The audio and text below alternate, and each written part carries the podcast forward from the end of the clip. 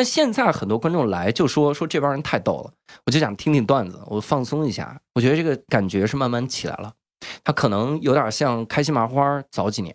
你像早几年的时候，大家对话剧什么概念？我不太想看话剧，因为我可能会流泪。你看，我看了《雷雨》，中间有一次笑了，还被濮存昕要骂，对不对？没错，这是一种非常年代感的那种东西。对啊，嗯，明明你那样说话就很可笑啊！你在现在当年有一个特别奇怪的事儿，《雷雨》他那个演着演着那个墙倒了，就是道具墙倒了，然后演员很震惊，平儿去把墙扶起来。你说这个时候我能不笑吗？我。我超想笑，开心麻花那个最早的时候，他就是告诉大家要笑嘛。嗯，那你看，慢慢现在就大家接受了开心麻花了，我可以笑了。那现在我们说单口也是这样的。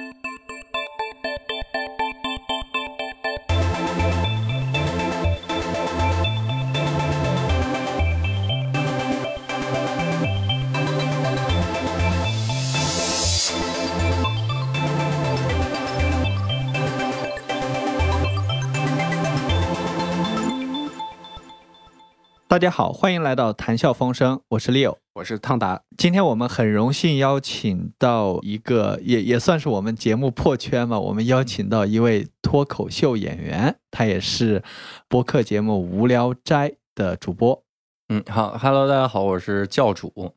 呃，我们刘洋教主跟大家做个简单的自我介绍。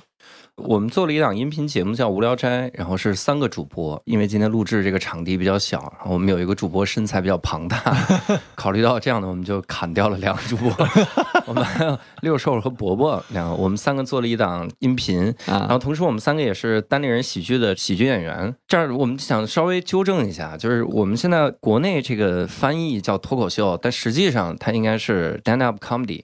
刚才这个咱们工作人员也介绍，两位应该都有这个海外背景，啊啊，都知道。就我们这 stand up，我们现在翻译成单口喜剧，单口喜剧，对，可能说可能说这个大家会陌生一点啊，因为大家想的都是脱口秀那些，对，所以这个导致一个很严重的问题，就是我们觉得我们应该翻译成单口喜剧，别人老叫脱口秀，后来他们就老把我们跟谁比，说看看你们的前辈崔永元、鲁豫，我说这什么？这是一一档东西，崩溃了。有的时候我们传一些段子啥的，我把我的专场放在这个网上，别人看完了之后说都没学到东西，要学到什么东西呢？我觉得非常连贯的，非常的连贯的就就进入我们下一个这个问题，我觉得这个特别棒，过长很厉害。没错，没错，没错。其实我我在跟我在跟 Leo 我们在聊，我们就说这个诶脱口秀它跟这个单口相声，它跟这个 stand up comedy，它跟这个对口相声。它有什么区别？对啊，我我觉得这个区别是这样的：就以前我们会有行业内部的人，他还这个要往高抬一抬。他说我们这个一般还是比较啊这个洋气，抬这种东西。但是说实话，我说一个最简单，我们这个是入门门槛最低的。我们就是在台上分享自己特别惨的这个人生，我们也不练基本功，没有任何基本功，所以你要说我们跟单口相声什么有什么区别，我们这个太随意了，完全靠天赋是吧？这是就是无聊斋跟央广传媒的节目有什么区别？就是这种区别，我们就是很随意的这种，不是靠天赋，所有人都能说。你像我们讲的题材都是上班的事儿，自己上学的事儿，讲这种东西，因为我也很喜欢听嘛，听单口相声，基本上讲的是离生活。特别远的事儿，枪毙人老道，你说这，这个应该是，您还是很有研究的，是吧？临时背了一段，打开了喜马拉雅，然后背了一下。这里就出来一个也是非常好的一个点，一个问题啊，就是如果所有人都能说啊，那他怎么会变得好笑？然后你怎么能把它变得不一样？嗯，你看，分开两步说，就说他怎么变得好笑这个事儿，其实有一个特别大的前提，就是你得能自嘲。很多人他是不能自嘲，对，他真的，你相信我，就是无论他看似社会地位有多低，都不一定具备自嘲的这个能力。你说那是不是宰相肚里能撑船？地位高的人会吗？也不具备。我以前看过一个演员，他报名我们的开放班，然后我说我是主持人，我怎么介绍你？他说我这个是一个写了十年的情感答疑的这样的一个作家。我写书教你怎么谈恋爱。我说那您谈过恋爱吗？他说我没谈过。我当时我就想，我说那我能不能这样给你吐槽？他说不能这样吐槽，你只内心深处最脆弱的地方。对，我说那怎么吐槽呢？他说你可以吐槽我，一个情感作家沦为来说脱口秀，我说崔大爷，我说这还吐槽啥呀？捧您呐，我这，所以只要你有了这个自嘲的精神，你把你生活中的糗事儿敢于分享出来，我相信都会很好笑的。我一直有一句话，就是你你不用担心讲段子，你的人生足够好笑，它都不是好笑，它是可笑，就是你讲出来之后，你肯定遇到过特傻的同事，你肯定遇到过自己身边的那些个特别生气的事儿，对，把那些囧事儿分享出来会很有意思。有很多新入门的人，他上来之后会分享自己很高兴的事儿。他说：“哎呀，你知道吗？我男朋友可烦了，老请我吃饭。谁能笑得出来啊？这是这是来炫耀的。对我都笑不出来，我不需要男朋友，但我也笑不出来。但是你可能分享一些很囧的事儿，很倒霉。你像我上台分享什么？我上台分享学生把我气半死那种经历。”然后大家想，他都被气半死了，太有意思了，就是讲这种事儿。你你第一个部分是不是所有人都能说？我觉得肯定所有人都能说。这个我今天回去琢磨琢磨，看看有没有机会的。真的可以。我我觉得达叔是有这个精神的。达叔，我们昨天自己在开内部团队会，然后说那个追求这件事情，说我是那种哎，虽然我比如说平时 diss。啊，对吧？比如说，真的打起仗来，我是会上战场的那种，我是有一个 larger than life 的东西的。嗯，然后达叔说，我还真当真认真思考过这个问题，我觉得我肯定会当汉奸。对，这不是自嘲，这个太危险了。这这这段可能要考虑一下。这段考虑一下。对，这个只能强行推进。周围的人说 他在开玩笑，他在开玩笑，他在开玩笑。旁边说啊，那我们还是笑吧，只能可能是这样的才行。普通人他可能在掌握一两点点，你有了自嘲的精神，你掌握一丢丢小技巧，你就能好笑了。那紧接着一个小问题，这个会不会涉及到，比如说产能的问题？嗯，你不是我刚才还有下半部分不是还没回答，给我岔没了。我强行增加时长，我今天我这个好好聊一聊。我今天早上这节目录它两个小时。这个第二问题就是，呃，你怎么变得跟别人不一样啊？真的一句话就能概括，没有人的人生是跟别人一样的。就你上来分享就 OK 了，你的人生肯定是足够好笑的。有些公共题材可能会变得一样，但是你具体下来又不一样。比如催婚，所有人可能都苦恼催婚，但爸妈怎么催的可能就不太一样。那这个时候他可能去讲我爸妈是这么催。你看我们很多演员都讲催婚的题材，有的说我爸妈催婚会用技巧，有的说催婚是很硬核，有的说催婚会用旁敲侧击的话。哎呀，这筷子都是一对儿啊，这是 利用这种东西。嗯，他他可以分享这些。你包括美国所有的单口喜剧演员，几乎都有个飞机的段子。那飞机这公共题材就这么点儿东西，他们都能说出花来。对，那那肯定是不一样，不用担心。有一些标准套路哈。嗯，就从这段我好像总结出来一句，呃，应该是教主的一个名言哈，就是你的人生一定足够好笑。这这可以是一句看看我看起来非常有哲理的一句话。对对对对啊！天哪，如果变成你的人生足够可笑，就变成我 我特别地位很高，我 diss 别人，你们的人生太可笑了。这个的确是会说话呀，你们 可以可以。还有刚才那个刚才那问题，就是问产能的问题。我觉得目前中国的单口喜剧所有演员都不用担心这个事儿，我们喜剧演员太少了。纽约一个城市就有一千多个单口喜剧演员，也就所谓脱口秀演员。那他讲飞机，他就要讲出一千零一种方法。但我们现在全国加起来的大概两三百人，其中真的算是单口喜剧演员的，不是说我站在台上说了五分钟我就是了，真的算是的，我估计就一百多人，成熟五分钟。这种可能算一百多人。我突然想到，这个行业跟国内的独立播客行业一样小。那这两个再找一个合集，像无聊斋这样的，应该就更加凤毛麟角了，是吧？哇塞，我们节目是独一无二的啊！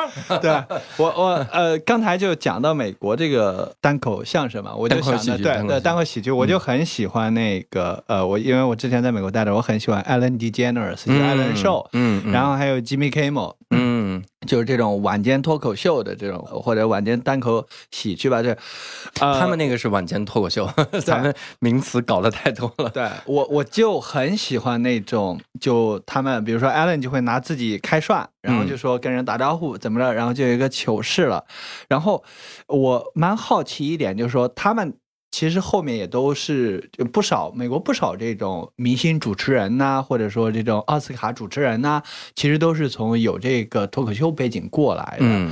教主，你是怎么进入脱口秀这个行业的？进入这个单口喜剧这个行业的？我是从零九年开始就听到了一段这个 Russell Peters 他的那个段子，我当时就在想，我太逗了！我天哪，这个黑人，然后后来发现是印度人。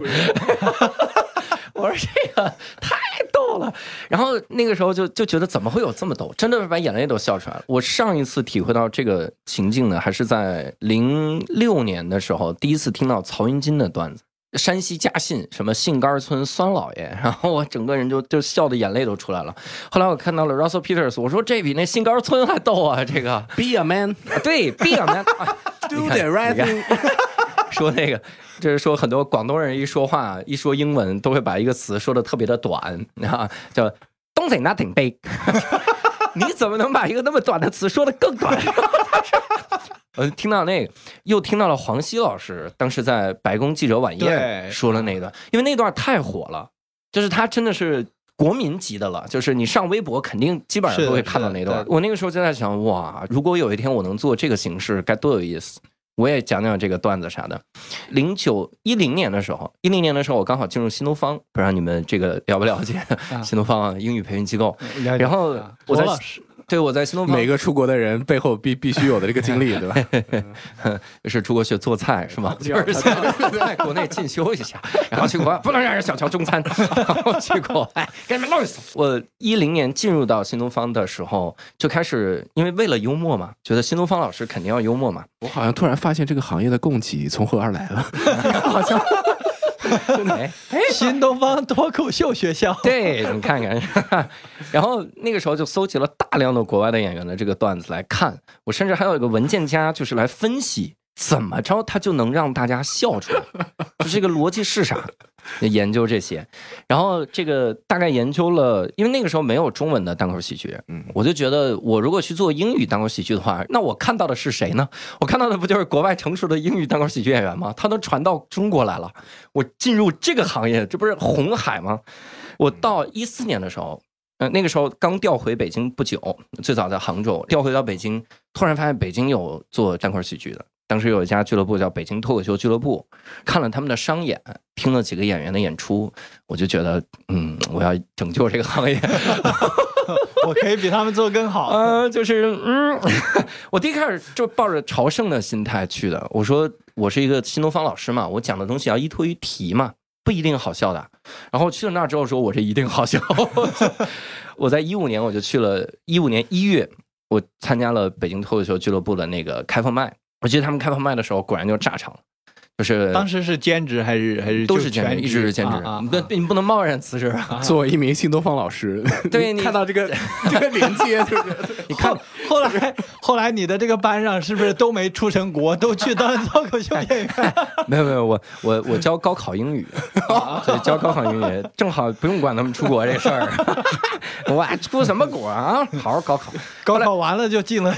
后来他们就成功出国了，因为高考没考上。他们说这总得找条路，然后一五年的时候开始，就相当于正式进入到这个行业。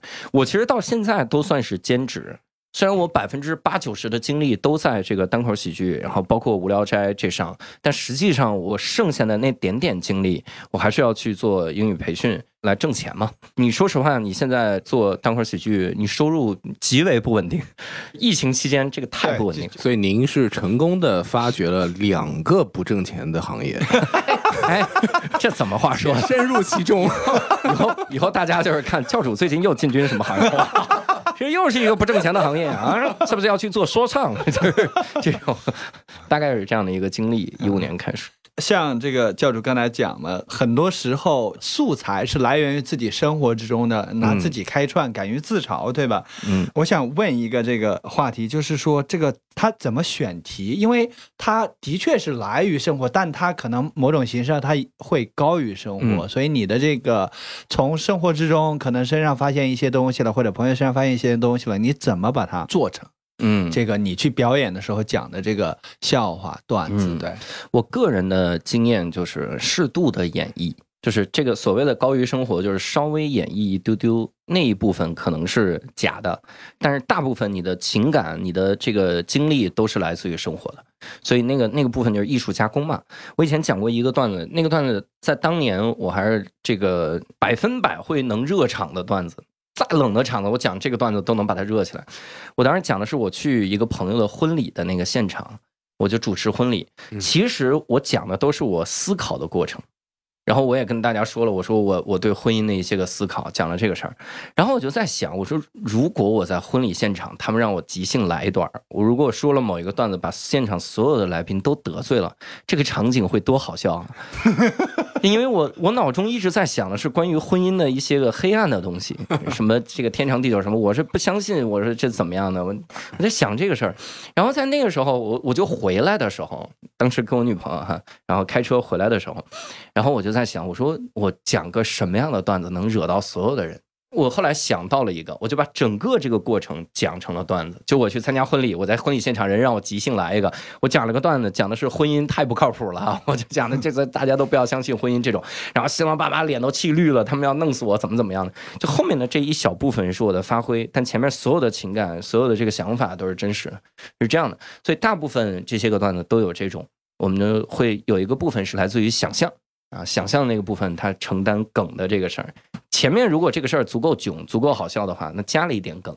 但一般结尾那个大爆梗啊，收底的那个玩意儿，它一般都是想象的东西。比如说，在这么多的这个素材，然后你讲过的这个笑话里面，你后来有发现一些共性吗？什么是一个好的这样的一个笑话？什么是或者说再拔高一点，什么是一个好的单口喜剧？嗯，对，它应该有哪些元素？嗯，首先我得我得声明，就是我认为所有能让观众笑的东西都是好的，就是他肯定没有一个说是我今天出来之后，我跟那个 rapper 是坐那儿说都是假的 faker，然后我们只有这个才是真正 underground，没有这种想法，所有能逗大家笑的都是好的。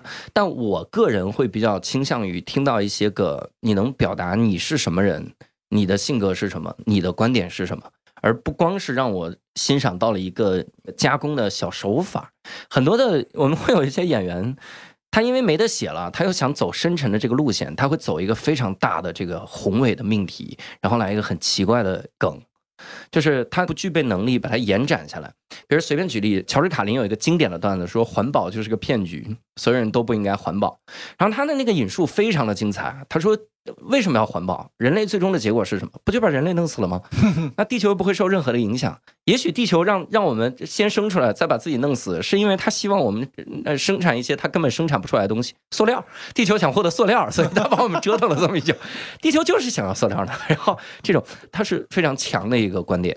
但是很多演员他的那个感觉就会是这样的，就叫做比如一上来环保是个伪命题。你看，我说这个段子主要是为了告诉大家，我懂“伪命题”这个词，就没了 啊。他就就讲下一个了。这个好冷啊！对啊，就大家就会想。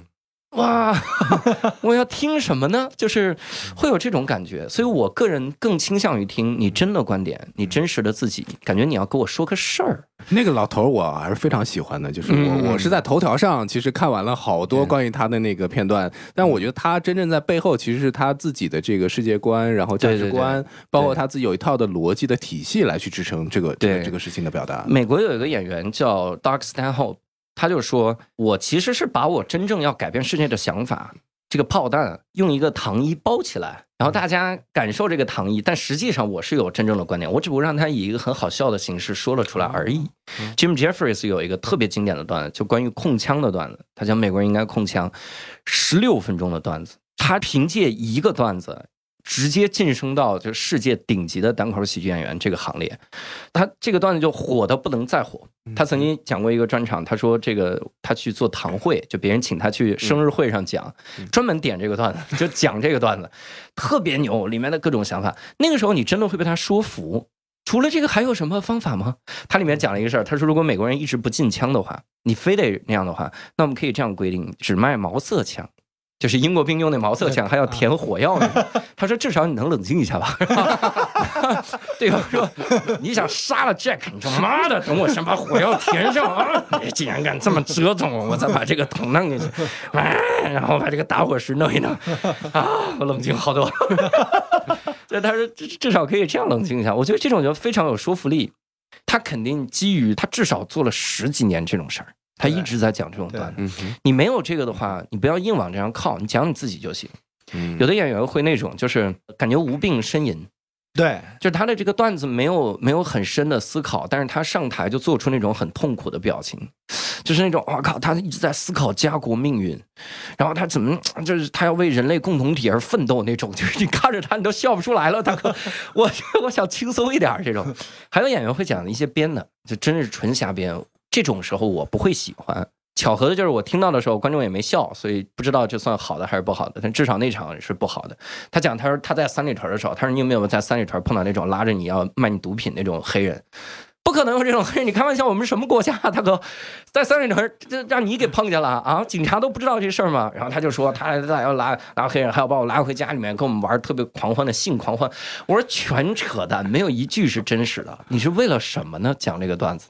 就很奇怪，它里面加了几句谐音梗什么玩意儿的，然后模仿外国人的口音，完全一丁点儿感觉都没有。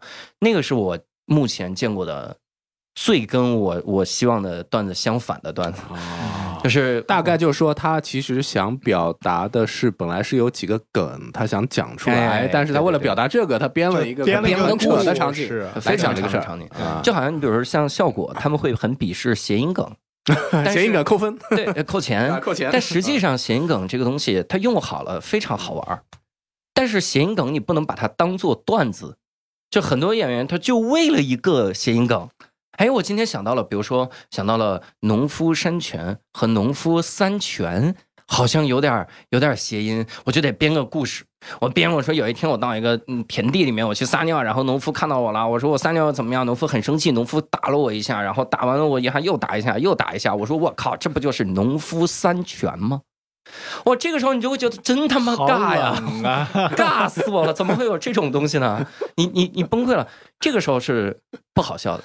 但是谐音梗用好是啥样？我讲过一个段子，我靠，这个时候最尴尬了，万一你们没笑，我就完蛋了。我先说吧，我们已经对一会儿出梗的时候必须配合我笑，不笑我就走了。我我们有所有的后期安排，保证这个事情必须成功，请放心。我我我讲过一个段子，我就是疫情期间有各种的谣言。他其中有个谣言是口服双黄连可以治疗新冠。对我说他怎么做的这个实验呢？他是拿了个培养皿，里面放了点双黄连，他发现这个病毒不生长了。我说各位有没有这个经验？就是培养皿里面你放任何东西，只要不是营养液，这病毒都不会生长的。你放我的尿，它也不生长。然后我说我希望，我倒是希望他放我的尿。如果放了之后，我现在我就我发财了。我们家里我们就贴着，我家里就会贴着一个横幅：“尿手回春啊，悬壶济世。”我就贴这种，同时还能赚很多钱的。赚太多钱，大家排队找着我尿，我就给怎么讲？就我在讲这个的时候，我我重心不是在这个梗上，我的重心是我要表达谣言太可恨了，太傻了。我顺手用到了这个东西。而且，那你你能说说？哎呀，你怎么在这个地方用这玩意儿？你得扣钱扣分啥的？我觉得没有用，反倒是那种硬编出来的。像刚才唐达说的，你你你就为了一个小梗，你编了这么大个故事，对，那你何必呢？你不如上来就讲个梗。你们有没有发现农夫山泉和农夫三泉挺谐音的？谢谢各位。然后就下，我觉得效果反而还会比罚钱。对，是的。另外一个我还挺好奇的，就是这个。因为单口喜剧它是一个表演艺术，嗯，对吧？就这个表演艺术和这个，比如说到幕后来，我们几个人坐在一起，这种，嗯，它应该是还需要一些现场的这个功夫，以及对这个听众的这个情绪的一种捕捉，嗯，对，这这是我的理解。对，比如说从你这个这个角度来讲，这些方面你是，比如说这个平常的锻炼呢，你是怎么去看这个的？我们大概练我我自己 我自己瞎编了个名词，因为毕竟新东方出身，有的时候你要总结总结一些个名词、方法、技巧。我编了个东西，这个玩意儿叫孝感。这个孝感就是你，我就想到湖北孝感 啊，不是那个啊，已经有这词了，但我注册注销了吧，不是那，我是说，你看，比如我们以前做英语题，会有一种东西叫语感。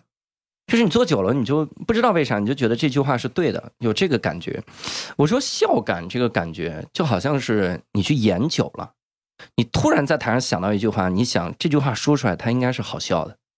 那这个感觉是很宝贵的，它必须要持续的在现场打磨出来才会有。我我们有的时候会临时加梗，那这个临时加的梗好不好笑，完全取决于你的笑感怎么样。你上去讲那，所以今年特逗，今年不是疫情，这个现场演出都停了嘛？嗯，所以我们很多的演员就回来的第一场演出，讲的是自己的老段子，但讲的就跟一个婴儿在台上似的，就是特别受折磨，观众都受折磨，忘词，然后尴尬，就这话都不会说了，因为太长时间没有这种演出了，他需要这种东西来打磨。那再加上我们中间其实试过一次线上的开放麦。哎呀，我天，尬死我！我差点退出这行，真的就没有一个人笑。首先，你你你得知道他们怎么笑。如果打字的话就很尴尬。对，打字，我就让大家把麦都开开，我说你们大声的笑出来。但这个时候又很尴尬。中间我讲完一个梗，然后我发现大家没笑，我说大家把麦开开，大家就发现已经都都开着麦了，就是你看不到大家，你又加上网络的延迟，那个感觉是非常差的，你你控制不了这个事儿，所以我们还是觉得单口喜剧是个现场的艺术嘛。你在网上看这个段子，你看的再好笑，你现场可能比这个还要好笑十倍，还是这个感觉。对，嗯，现场的一种节奏啊、氛围什么的，就是很重要。对，而且你想，你现场做的时候，你旁边还坐着人呢嘛。对你来了就是为了看这个喜剧的，大家都是这样，你也能放松嘛。你在家里看的时候，你晚上七八点，你看着看着手机，看着这个段子，嘣儿来条微信，你就看微信去了，你也根本就听不到。嗯，所以为啥我们现在线上很火的段子都是那种短平快？我很少有线上火的段子是那种讲观点的。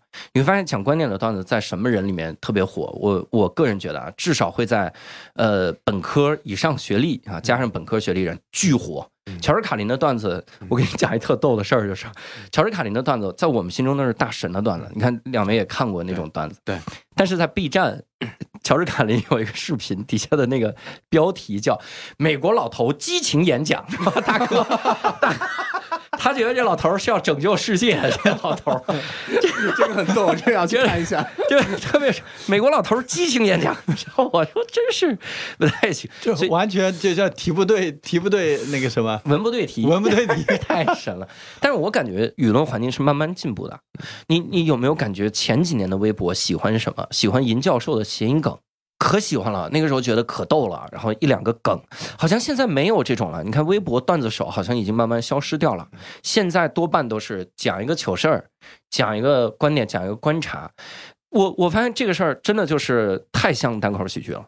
我那天在网上吐槽了一个我很标准的单口喜剧的写的东西，我说很多的综艺节目、女团的那些节目，能不能给那个选手和导师培训一下，声乐担当叫 vocal，你说的时候能不能咬一下下嘴唇？好多人都是倭口倭口。你倭 寇倭寇，我靠！一个人上来之后说：“我要我要找的是最强倭寇。”你是戚继光吗？你要找最强倭寇？我当时国内是有不少人 V 和 W 对他分不清，对对倭对，对他就发，有的人还特意他要发的很可爱，他还特意嘴特别圆，倭口。哎呦，你别窝了，你你，所以我这个对老师真是折磨，真是看不下去的。我发了，我是纯文字发在网上。然后这条还挺火的，就大家呱呱就我凌晨发的，然后转发也是好多好多。哎，那个时候我我忽然意识到，我说以前我发这种东西是火不了的，以前就得是假的、编造的那个谐音梗啥的。我们以前单口喜剧演员只要加了 V，都是黄 V，很少有金 V。那因为啥？因为你发的那东西大家不喜欢，你变成纯文字大家不想看，你变成段子，大家说我为什么要听你受教育？我又不是听那美国老头激情演讲，我听他的好了。所以这个时候你会发现时代进步了，那大家越来越多接受到这些事儿了。我觉得这个是大好事儿。所以你像我现在说的，我说网上很多是短平快的，那可能再过几年，大家慢慢会接受到更多的长观点类的。我是想听你说个事儿的，是有这种审美在进步。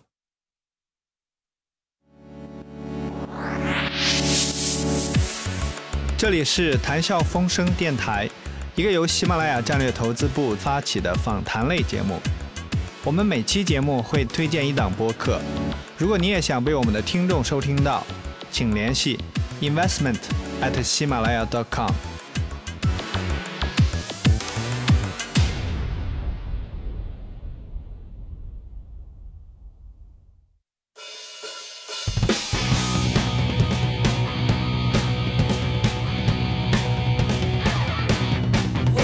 大家好，这里是叉叉调频。你现在所收听到的是一档小型非著名及灵异、情感、玄幻、影视、日常、喜剧、猎奇、游戏、纪实所相关的多人互动线上陪伴型脱口秀节目。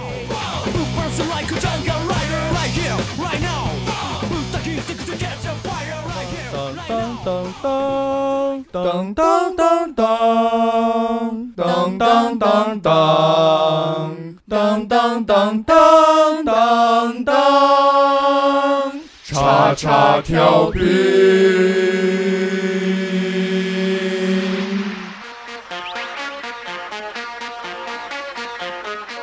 这一期厉害了！三五好友三言两语拼凑出一期老汉不推车，满嘴跑火车。由亲历者自述的拯救你不开心灵魂的男子脱口秀。这里是孕育快乐的母亲河，这里不无聊，这里有的聊。听叉叉调频就是痛快。我们在节目中等你哦。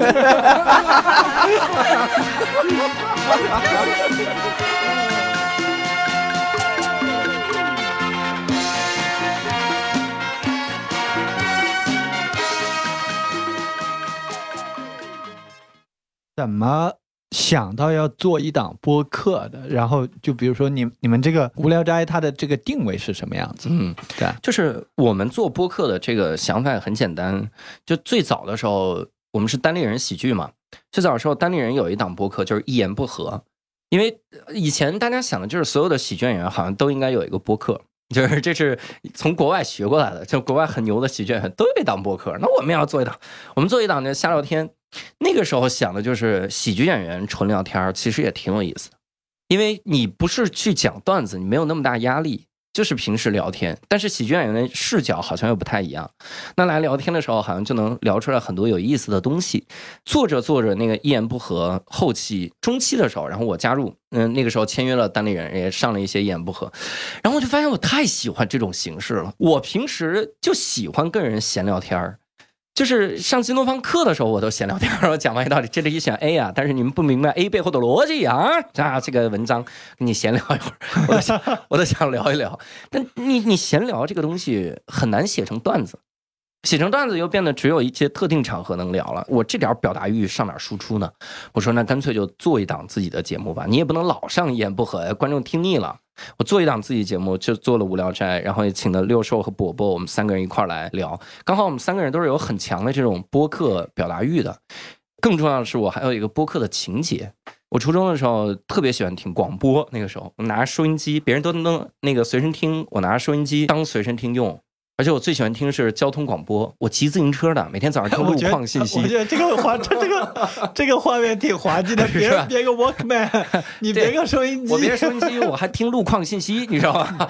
骑着骑着，他说这个北京西二环啊拥堵，我说活该你们拥堵，你不骑自行车。然后我骑着自行车啊，开心。有的时候没事干，我骑自行车到拥堵的地方，我说拥堵啊你们，就走，也是一个关于环保的事儿。然后晚上回家的时候，那个时候我记得交通广播有几档节目，它会很深沉。我还记得那个主持人叫李丽，李丽有一句话说的特好，她说那个就她很感慨，她夜间的节目，她说北京的夜啊，还真是挺美的。那个时候我刚好在北京夜里面骑自行车，这句话就印在我心里，我就觉得我也好想做一档播客。你又在这个里面能抒情，想想抒情抒情，想抖梗抖梗，想想真的跟人交流就真的交流，就可以真的影响到别人的那种感受。对对对对对，而且我们也的确影响到了别人，很多人会给我们来信来函啊。用这个电报的形式，没有电报，发摩尔斯码，我还是摩尔斯，怕人看见是吧？千万不要让日坛公园看到了，我们喜欢听无聊斋，这个这是咋？对，他们会告诉我们，比如说自己生病做手术的时候，躺在病床上，那个时候特痛苦、特无聊。你如果那个时候听一档知识类的节目，比如我们听忽左忽右，他心理压力已经很大了，然后我们又又又学那么多东西。他说：“我这我这有一个段子关于这个，是吧？我这几天不是要要来访谈你嘛？然后我就做那个节目研究，对吧？我就听一听。呃，我是和百分之六十的人一样的，听播客是睡觉前听的。嗯，然后我就打开《无聊斋》，嗯，听了几分钟以后，发现根本无法入睡。然后我就这个时候我掏出《忽走忽悠》，还是听这个入睡。哎呀，哎呀，我天哪！程老板、杨老板，我是跟你们站在一起。我还是想上《忽走忽悠》。不是，你看，像他他说在病床上的时候，他听《忽走忽悠》，他压力特大，因为信息量太大了。放着我开心一下，我不想学那么多知识，不能再躺在病床上了，我要起来干活。对，我不想学那么多知识，我不想了解行业这个发展的命脉。他可能还是听几个人，他抖抖梗，他他轻松，他就会告诉我们。他有一句话我印象很深，他说：“无聊斋陪我走过了最黑暗的岁月。”我靠！我说当年很多的播客就是陪我走过最最黑暗的岁月。我自己觉得特难受的时候，我就感觉跟这几个主播特熟。我说他们怎么这么快乐呢？我也想变得这么快。你们你们节目啥都好，就是没办法听着入睡，就越 笑越清醒。也也行，我们有几期啊，真的是不太行。你想入睡，我推荐你几期。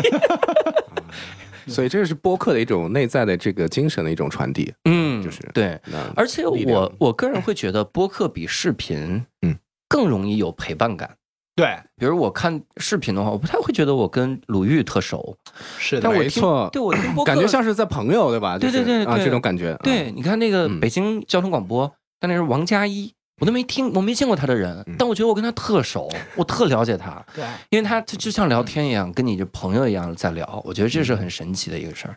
对，那你怎么看这？刚才也讲嘛，教授刚才也讲这个国内的这个。脱口秀现状大概是什么样子？你怎么看这个？他他我们最近可发生了好多事儿，你让我聊哪个现状？有的现状我可不能聊，啊就有有一些我们现在聊，有一些我们结束以后再聊。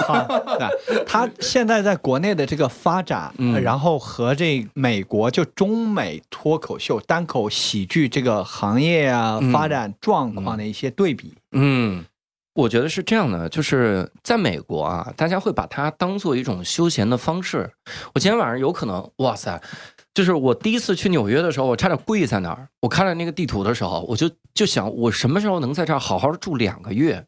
这两个月呢，我就一天听百老汇，哎，我一天去那个 Comedy Cellar，就是喜剧地窖，他那个地方我好好去听听，我真好。我就感觉他们晚上有很多很多种的这个消遣的方式，对，所以美国人他是把这个东西当做一种消遣的方式。你想，他最早的形态是什么？最早是大家要看个乐队的演出，晚上我真的有一个 show。然后这个乐队演出，那乐队收拾道具的时候，你总得有个人说说话吧。所以主持人就上来尬聊，聊着聊着说光尬聊也不行，我得抖几个段子吧，大家就逗哈。主持人上来之后，你们来都坐地铁来吧，地铁真是太挤了，怎么怎么样？哎，大家后来就说我不想听这乐队了，我想听这主持人，你聊吧啊。所以美国当年就兴起了这种这种形式嘛，他就可以表演奥斯卡的那个 show，就艾伦比如说开场，吉米开个场，对对对，他就哎吐槽两句，今天。这个谁又来了哈？就已经来了十几场了，什么那个 对，然后也没中过奖，对，没中过奖，对，太惨。对，他对是有这个感觉。你那个时候会觉得放松嘛？所以后来美国人他们就开始找这种形式来放松自己。我很累，我就来这听听段子，然后我休闲一下就行。所以我觉得现在在国内，呃，虽然还算是刚起步。对比一五年的话是飞速了，真的。我原话，我看过一个观众给她男朋友推荐我们的演出，她男朋友给她发的这个聊天记录叫“我为什么要听一个人在台上瞎逼逼啊？”他认为我们在台上就是瞎逼逼，他想不到理由。但现在很多观众来就说说这帮人太逗了，我就想听听段子，我放松一下。我觉得这个感觉是慢慢起来了，他可能有点像开心麻花早几年。你看早几年的时候，大家对话剧什么概念？我不太想看话剧，因为我可能会流泪。你看，我看了《雷雨》，中间有一次笑了，还被濮存昕要骂，对不对？没错，是一种非常 年代感的那种东西。对啊，嗯，明明你那样说话就很可笑啊！你在现在当年有一个特别奇怪的事儿，《雷雨》他那个演着演着，那个墙倒了，就是道具墙倒了，然后演员很震惊，平儿去把墙扶起来。你说这个时候我能不笑吗？我。超想笑，开心麻花那个最早的时候，他就是告诉大家要笑嘛。嗯，那你看，慢慢现在大家接受了开心麻花了，我可以笑了。那现在我们说单口也是这样的，大家最早的时候觉得我们这形式是做演讲、上课，大家还是觉得严肃一点，慢慢就能笑。中国人有一个特别奇怪的点，就是中国人普遍认为笑这个情绪是比哭更高级的，所以我们形容一个人笑叫笑中带泪。我从来没没看过一个人行哭的特惨，说他哭着哭着笑了，是吧？好像他哭的太惨了，你没有这样，只会觉得是他是疯了嘛，是吧？他精神不正常。但你说他笑着笑着哭了，我靠，他有他的故事。所以你你是有一个过程微信表情包那个经典表情的，笑中带泪，笑哭了，笑哭了那个表情，他肯定是要慢慢有这个过程的。嗯，我是我是期待有那天大家意识到，我生活其实想轻松一点的。呃，我觉得这很快就会来。现在年轻人，你看看年轻人的样子，你就知道了。年轻人不太会想着什么苦大仇深的那些个事儿，想的都是，哎，我自己寻个开心，图个乐就行了。我工作我干嘛要那么拼呢？我拼了是老成就了老板，那我干脆自己乐一乐好了。哎，追求生活了，那我们这行业就可能要 快慢慢的就能起来了，是这样。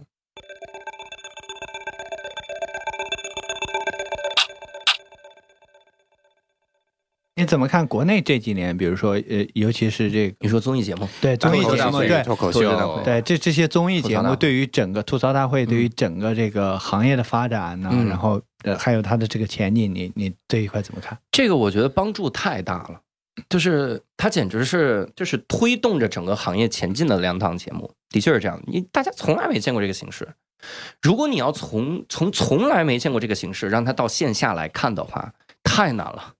你靠我，我这场演出一百个观众，我靠这一百个观众里有三十个，下次再带三十个人来，可能那三十个有一半还拒绝我说为什么要听一个人在那瞎逼逼啊？但你自从有了这两档节目之后，大家会知道说啊，这也是一个玩意儿，那我可能线下就能来听了。大家可能还会会是有这种这种心态吧？他至少上过电视，他是个玩意儿，有这种感觉，所以他对行业的推动效果是非常大的。但我个人觉得，还是越来越多这样的节目是更好的。我们很多的综艺，说实话，搞笑的综艺，我现在不太想看。为啥？因为好像都是不太懂喜剧的人做的，就真的是尬笑。呃，最近有一档即兴即兴喜剧的综艺，我也不说哪档了，反正也就一档。然后，但是那个里面我觉得不太行，一看就是。传统的电视编导做的节目，完全不懂这种节奏啥的，导致大家都在骂，就说什么笑不出来啥的这样的。我说，那你像脱口秀大会这样的，我我觉得是能笑出来的。然后慢慢就会有这种明星出现，谐星出现了。你像美国喜剧明星，这是很很出名的，很有名的。你在日本，那谐星，你想都能娶到各种女明星，还能出轨呢？你想想这家伙，我不是羡慕出轨，我一百一百多个是吧？对你这家伙这这整的。然后那你看，在中国好像这种谐星就是我们传统意义上的小品演员，嗯，相声演员，从来没有一个人说分享自己的事儿。真实的自己是多好笑，逗大家笑的那种。但你想到美国的 Dave Chappelle，你想到 Jim Jeffries，你想到各种各样那些个明星，好像我现在真的觉得我特了解 Dave Chappelle，因为他的段子都在讲自己嘛，讲自己的观点。我觉得那都是我的朋友了，这种感觉啊，错觉，但是会有这种。所以你你肯定要慢慢的在等吧，就是等大家能接受。所以这两档节目是有推动作用，但还是有得有更多，越来越多这样的节目才好。这里我提一个可能稍微敏感一点点的问题，哎，请教一下，请教一下，这个应该是业内大家都会讨论的啊，就是说，呃，线下的这个小剧场和线上的节目之间，其实如果说。这个从内容表达或者题材的限制这个角度来讲，我听过一种说法啊，说是这个一比十哈，就是我求证一下，不知道是不是这个状态啊。也就是说呢，就是线下小剧场我们面对面可以讲的东西啊，可能我们在这个大荧幕前各项的规定，然后在个这个这个电视前网络上能讲的就相对比较有限。我个人还是比较乐观的啊，因为我觉得你首先第一个啊，咱们有一个行业的错觉，这个行业有三大谣言，我们可以在这儿辟谣一下。第一，我就真的不是每个喜剧演员站在台上逗大家笑都特痛苦的，好多演员上来之后，我品砸内心的痛苦，逗笑大家。喜剧的内核是悲剧，悲剧啊，悲剧对。不要再说这种事儿了，搞得我们都没法逗大家笑了。每个演员看到我们，啊他一定好辛苦吧？不辛苦，真的。然后第二个就是每个喜剧演员都有抑郁症，不是的，真的，我们跟 我们跟任何一个行业都一样，我们这个比例极为正常。第三个就是说，现在如果你在中国做单口喜剧，你是不是极为受？限制，你怎么你你是不是特痛苦？没错没错你每天都都奋斗，你在红线那儿痛哭流涕，看着那个红线说这个艺术它的天花板就到那儿。我一直有一个观点是这样的，就说首先啊，肯定最终会受到限制。你最后没题材讲了，你会受到限制。但是我们现在是一个黄金时期，纽约那么多人在抢飞机的题材，中国单口喜剧演员。飞机的题材，每个人就算都讲，你还不如纽约的飞机的飞机的段子多呢。因为人讲十个又能怎么样？你真的是蓝海，你为什么不能赶紧挖掘一下自己，赶紧找周围的这些个这些个话题？我如果算上我已经这个上线的两个专场，就以后再也不讲了。我现在手头成型的专场是六个专场，一个专场是一个小时，我里面没有一个是碰红线的。没有一个是黄梗，然后性啊、政治啊这些都没有，因为你题材太多了。你的工作难道没有很多？我到现在没有人听过一些个段子来吐槽播客的，对不对？嗯哼，那个播客难道不是很好玩的一个一个题材吗？那记者对吧？没有，甚至我我有的时候，比如两位如果上台，你说我们在喜马拉雅工作是什么样的感受？我们平时跟别人。这个接触是什么感受？这是蓝海，没有人讲这个。你随便讲这么多题材，你非要去碰政治，还有那个性的东西，你就有点偏执了。你好像就有一种那种感觉，就是我呀，今天要来录这个播客，我必须一百个条件百分百都达到，有一个没达到，我就不能干。哪有那么完美的事儿啊？你等到都完美了，不好意思，这行业不需要你来做。有一个很。很关键的原因就是美国人为什么那么喜欢讲政治，喜欢讲性？我们有的时候听一个哥们儿政治讽刺，都能讽刺出花来。真的是因为没有这个红线吗？不是，真的是因为大家喜欢听。这底下的人日常就在讨论。中国真没有那么多人日常生活中在讨论政治的这个东西的。嗯，我很多时候讲出来，大家是不懂的。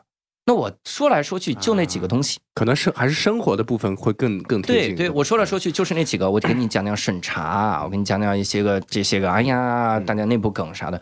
我们，那你光讲这个东西有啥意义？大家 get 不到啊。你有更多有共鸣的，为什么不讲？我们社会新闻为啥不吐槽呢？有好多好多社会新闻值得吐。医闹到现在没人讲过这个段子。我写了一个段子，我也注册了。同行朋友们啊，我已经注册了啊。讲这种东西，你怎么去处理医闹？就是你有没有喜剧演员的视角来想这个问题？你怎么看待医生这个老师？然后这个飞行员啊，就是随便想嘛，各种题材，为什么非要去碰呢？他肯定我们心中都知道，真正理想的状态应该是什么样子。但在没达到那个情况下的时候，你真的就是什么都不做了吗？可能就是我们每个人都往前雇佣一点点。我们如果不赶紧去占领其他的题材，只抱怨那根高压线的话，就会导致什么？你看现在综艺节目的审查，很多不是综艺节目在审查，很多呃，就很多不是上面在审查，而是综艺节目自我筛查。死字儿不能说双引号，但其他的字呢？其他很多的字他都不能说，悲伤难过都要改成开心快乐。那这种事儿你可以讽刺呀。他没有任何的，没有任何的高压线的这个感觉。我最近写了一个段子，是讽刺离婚冷静期的。如果你能做的足够聪明，你会发现他是不会得罪任何人的。我说，如果你真的想要离婚冷静的话，可以呀，但你可以用更聪明的方式嘛。我们仍然是推行这个这个事儿，但我们让所有人都开心，怎么样呢？就是你你过来要离婚，离当场就能离，没问题，我也不用劝啊，这个。只要在婚姻协呃离婚协议书上签字儿就行，但这个协议书呢，我必须要快递给你，然后用 EMS 快递。你收到的时候，半年都过去你早冷静了，早冷静了，好吧？后来我我甚至说了一点，我我加了一句，这段不错，这段不错。对我加了一个很冷静的东西，我说我们应该有个提案冷静期，这个提案冷静期，我们也可以用很聪明的方式来做，就是随便提案。你说单身女性不能冷冻卵子，随便怎么提都行，但是提交提案那个网站呢，必须用 IE 浏览器来登录，他肯定会冷静的。就是这个时候，我自己想了好多好多遍，他应该是没有碰到什么线，对，因为他是一个很聪明的方式，对，那你不就稍微往前推了一点点吗？对，大家都越越来越聪明，越来越会会讲这些东西，你你就是在稍微的推动，你一个你一个球。你只在一个点上玩命的推动，这球会炸的。你变成了尖刺儿的，你都推动推动推动，慢慢那个地方凹着，它自动也鼓起来了。我我是很乐观的，有那么多题材，干嘛呀？非要去就死活要碰这一两个？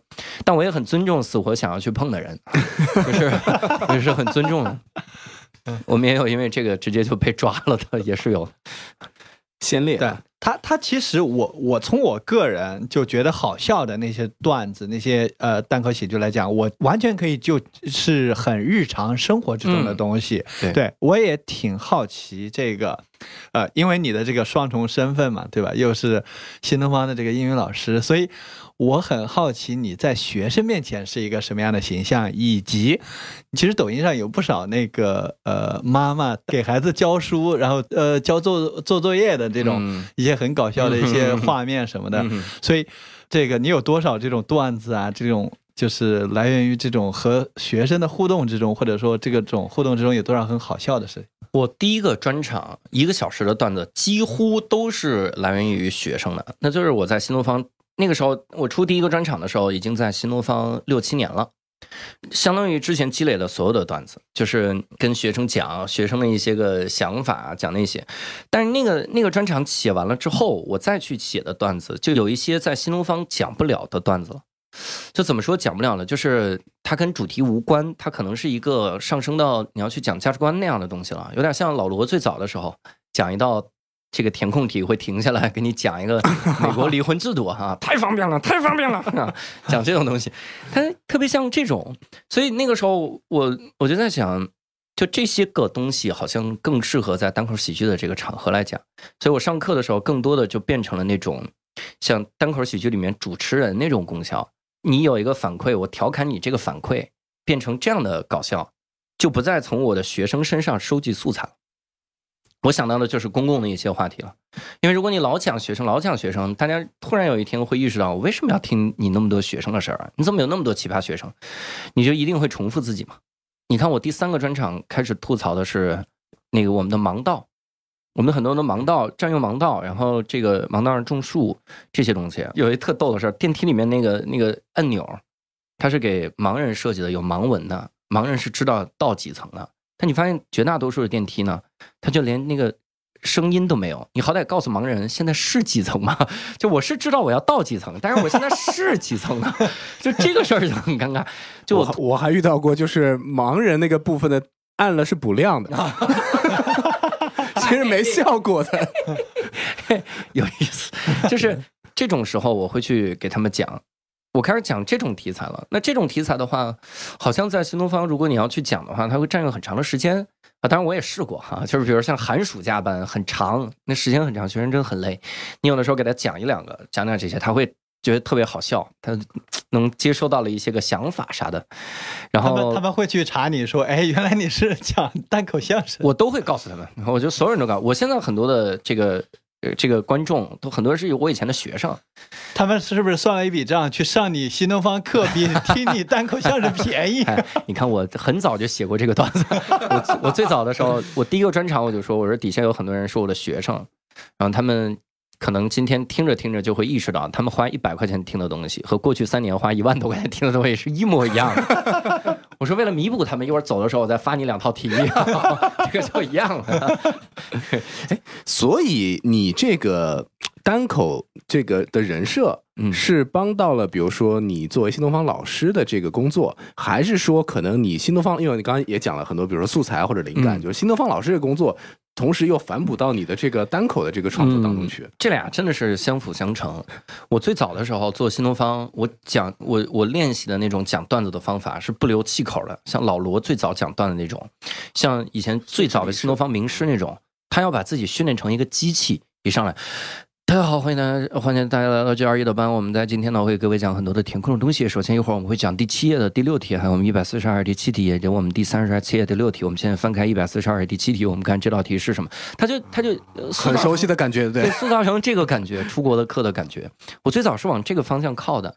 那个时候我开始做单口的时候，会发现虽然是好笑，但有的时候感觉有的梗就不行，就是观众 get 不到。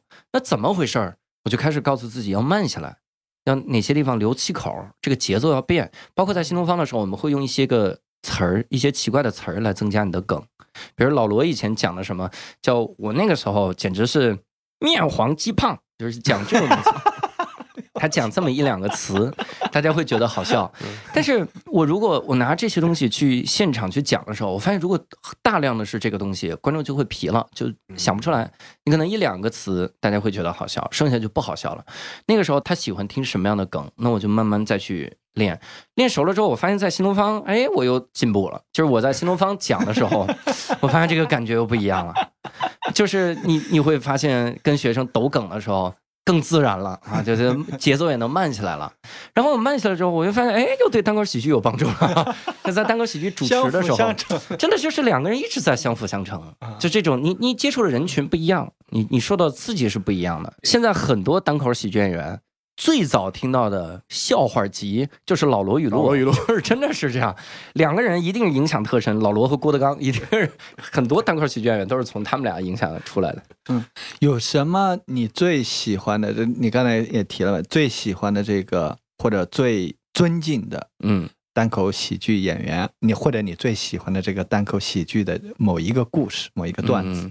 我喜欢的演员非常多。然后现在目前排行前三的啊，第一个就是美国的 Dave Chappelle。Dave Chappelle 他每次讲的时候都让我觉得特别的敢讲，就他真的能分享他心中很多的那些个想法，而且他总给我一种斗士的这个这个姿态。他以前他在得那个马克吐温奖的时候分享过，他说他妈教导他，他说你必须要像一个狮子一样，然后去攻击，才能做好心里那只绵羊。就所以他他说他在台上 diss 这个 diss 那个，然后像一个狮子一样猛扑，只是为了让心里这只绵羊稍微安安全全的待着。我就觉得这个跟我的感受特别的像，所以我我我是特喜欢他，看他的段子都会有的时候会模仿很多，就是会模仿他的动作啥的，停下来他的那些个神态都会模仿。然后第二个喜欢是那个 Anthony Jeselnik，这都不算黑暗喜剧了，地狱喜剧的这么一个。单口喜剧演员，他的梗基本上都是反转梗，预期违背。但是他的预期违背，你永远也猜不透。你知道他要反转了，但是他反转的就是特别的厉害。他会讲这样，他说：“我不知道你们你们擅不擅长抱婴儿，抱婴儿我反正是抱不住的，我经常是抱婴儿就就掉了。当时我有一个朋友，我有一个朋友不知道这个事儿，他抱着他婴儿跟我说，他说你能不能帮我抱一会儿我的婴儿？我说 OK，其实也就是一会儿，就只能抱一会儿。”然后后来我就把这个婴儿摔了，但是我很快就捡起来了，因为我发现摔婴儿的一个最佳的办法就是你捡的足够快就行。所以我不小心摔婴儿之后，我就再把它捡起来了，因为你往下跑三层楼真的不需要一些时间。我听到最后的时候，说这恶魔吧，就是，就是他他每个梗他都会让你觉得，你你说 OK，他要他要展示他恶魔人设了，没想到还能这么恶魔。太恐怖，就他每个梗都是这样，你永远猜不到他，所以我特喜欢他的梗，我觉得哇，好好喜欢，就是这种技巧上的喜欢。第三个喜欢就是 Louis C K，Louis C K 他嗯。最近会比较，就他最新的一个专场，敢于调侃自己的一些个之前的事儿嘛，然后包括他会分享他脑中的一些暗黑的念头，那个时候我们会比较比较赞同哈。他也是新进到第三的啊，这以前也是有激烈的竞争，把把谁给 PK 下去了？哎，不知道 Louis C K 有没有听到啊？你也是很不容易上来哈，Jim Jeffries P PK 下去了。我这里可能还有一个相对严肃一点的问题啊，就是说，呃，我不知道你有没有考虑过关于呃脱口秀演员或者说单口喜剧演员他的这个职业生涯的整个的这个过程或者规划，嗯，就是这个事情。嗯，如果你从寿命上来说的话，就是你能不能一直干这个形式，我觉得那是没问题的。那不还有美国老头儿激情演讲，七十多岁还干这个事儿呢，他是没问题的。但是你如果说你比如写到最后的时候，你自己不想干这个，你觉得体力跟不上了之类的，有没有什么未来的转型？我觉得中国目前还欠缺这一块儿，但我预计大概在五到十年之内，肯定会出现很多很多，就是深夜脱口秀节目。深夜脱口秀节目以前我们请的都是谁来主持？呃，金星，不是金星秀，嗯，那还是当时效果给做的呢，那是非常懂喜剧的一一批人，然后来做的呢，那也是只能请金星来来做。那你今晚八零后也是王王自健是这样的，所以嗯，有没有哪档节目敢于真正的去请单口喜剧的明星？我觉得未来一定会有。那你做了这档节目，就像美国的那些个电视节目一样，有深夜秀了，这样的秀我觉得会很好。曾经有一个火花出现，就是梁欢秀，但是很快就碰到了高压线，就是 梁欢老师应该就属于那种，就一个球放在这儿，但我就戳这个点，我不戳，我怎么能不戳这个点呢？他放在这就是让人戳的呀，可能是梁欢老师就是有这个这个情怀在这儿，狮子斗士，是个斗士。我相信未来会有再出现各种各样的这样这样类似类型那种 comedy center 那样的。对，第二种就是大量的主持人，活动的主持。然后综艺节目的主持，他你我我相信以后大家会看到这种单口喜剧演员出身的这种实力。我们还需要更海量的演员。你想想，我们现在主持人有多少？我们的单口喜剧演员才能有多少？那他是从那么大的池子里拔出来，像汪涵、何炅啊这些人，那非常非常厉害。那单口喜剧演员就这么点人，你要硬要拔吧，你这个质量好像也不怎么过关。那可能等这个池子再大一点，等大家再再多一点，你可能就会有那些人去主持了。举个最经典的例子，你像李咏，李咏最早是主持综艺的呀，但他最后也是能上春晚来主持。我是需要有一个诙谐的角色在这个这个位置上的。那么你像我们，我们不也一样吗？就是做单口喜剧，可能最后当你需要诙谐的角色的时候，你可能会想到单口喜剧演员。对，所以你看沈腾爆火，我觉得是非常好的好事儿。大家能看到一个话剧演员，他的主主持节目的时候是这样的。那有没有更多的这样的人？这样的人去哪儿找？是不是每个话剧演员都这么逗？开心麻花是不是每个人都都这么懂？那开心麻花这是话剧喜剧话剧，那有没有这种脱口秀啊单口喜剧的这样的主持人？我觉得慢慢慢慢就多了，这是非常好的一个现象。嗯嗯，有没有一些你在做无聊斋这个播客过程之中一些有趣的事情？更多的都是因为有趣儿，因为我们节目就足够有趣儿嘛。啊，呃，基本上我觉得认识，我感觉从这个一节目第一秒就开始听到你们在笑，主要是听到我在笑，很多人老老 diss 我的笑。然后我们录这个节目，其实能接触到很多很多的嘉宾。我记得有几期真的是笑到我心脏疼，就是真的感觉我不行了，就觉得大哥你不能再说了，你太逗了，你这事儿怎么这么多？然后。那个时候，嗯，我觉得每次录无聊斋的时候都会比较有趣儿。呃，如果是碰到有趣的观众啊，有趣的听众什么的，我觉得还是挺多的。但是很多听众就会成为我们的嘉宾嘛，因为我们是面向听众征稿的。你有有意思的事儿可以来分享，所以他如果很有趣儿，他到时候又来分享，我们觉得就。很滚滚雪球，反而是感动的事儿会更多，因为我们默认有趣儿是我们的一个常态嘛。感动的事儿就是会有那种听众说陪伴他走过很黑暗的岁月，然后陪伴他走过了一个重要的时期。比如还有听众说我高三一年都是听你们的节目的，然后现在考上大学，那大一也在听，也在积极向周围的人听。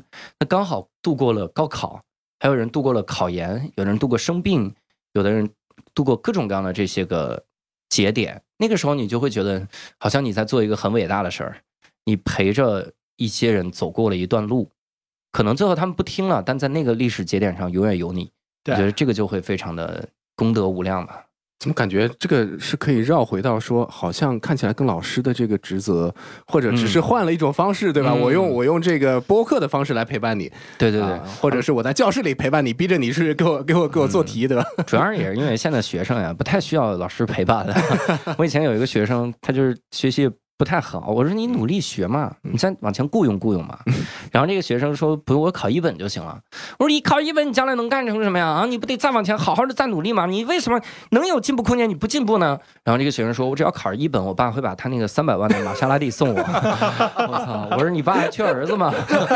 就是上过浙大那种，缺不缺？就是就是现在小孩很多，尤其是我接触到的都是。条件很好了，他不太需要你去点亮他的人生。但如果做播客，我能点亮你，我甚至我都不是点亮你，我能陪伴你。我觉得这太好了，他比老师还要好。老师站在那儿的时候，你你就一段时间，你就是考试的时候需要。我上托福，我上别的老师去了。那播客不一样，我我愿意陪多久，那就陪多久。就是这个事儿。